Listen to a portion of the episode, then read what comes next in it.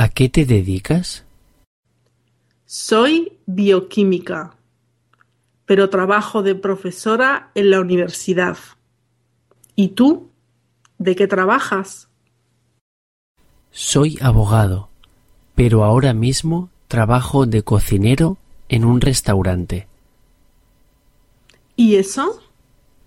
Me gusta más la cocina que los juzgados.